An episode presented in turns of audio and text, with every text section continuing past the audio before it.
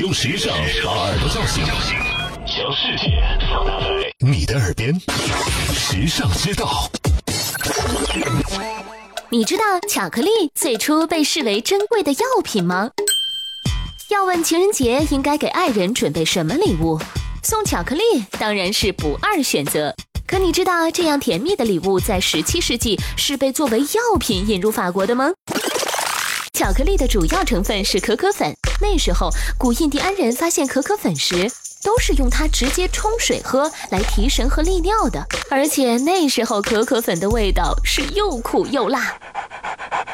到了法国，路易十三做国王时，可可粉已经进化成了固体状的原始巧克力。路易十三的妻子从西班牙带来了小小一袋。有一天，路易十三精神萎靡不振，王后就给他吃了一块，结果他奇迹般的恢复了精神。因此，路易十三认定巧克力就是一种珍贵的药品，更嘱咐医生将巧克力藏起来，只有王室成员生病时才能享用。后来要感谢一位英国商人窃取了巧克力的制作秘方，才让我们今天能吃上美味的巧克力。时尚之道与你分享更多美妙生活智慧，关注时尚之道微信，拥有你私人的时尚顾问。